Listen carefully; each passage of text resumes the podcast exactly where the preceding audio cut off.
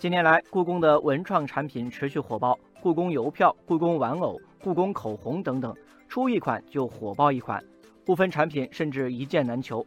产品的热销必然带来丰厚的收益。故宫博物院院长单霁翔介绍，二零一七年故宫文创的销售收入达到十五亿元，超过一千五百家 A 股上市公司的收入。哇！当然，故宫这个超级 IP 也让很多人垂涎三尺。据媒体报道。从去年十二月以来，故宫口红、故宫文创、故宫传奇等都已经被与故宫无关的企业或个人申请注册。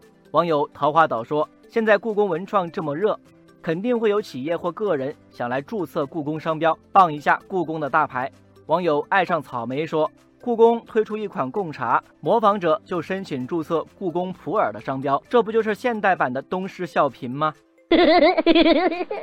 网友流浪者说：“开油蹭热点，正宗的故宫商标所有者可不能让那些冒牌货得逞。”据了解，这些被申请的故宫热门商标目前都处于等待实质审查状态。业内人士说，由于故宫博物院的故宫商标已被认定为驰名商标，这些非故宫博物院申请的类似商标最终不大可能被审核注册。网友火星救援是一名法律工作者，他说。我国对驰名商标予以特殊保护，他人将已经注册的驰名商标在不相同或者不相类似商品上注册或者使用，误导公众，致使该驰名商标注册人的利益可能受到损害的，驰名商标所有人可以禁止他注册和使用。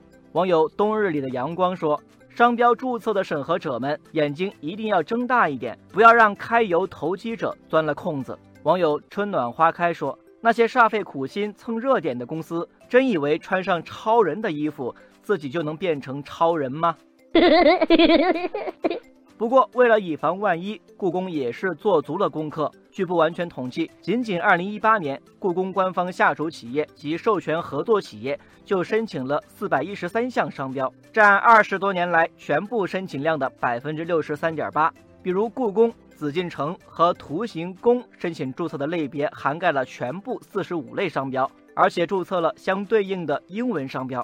网友星月传奇说：“不仅要给故宫的文化创意点赞，还要给故宫的先见之明点赞。”网友小凳子说：“故宫文创产品的销售收入都是用作故宫的日常维护和文物保护。如果支持故宫的文创产品，就要到正规渠道购买，自觉抵制那些冒牌货。”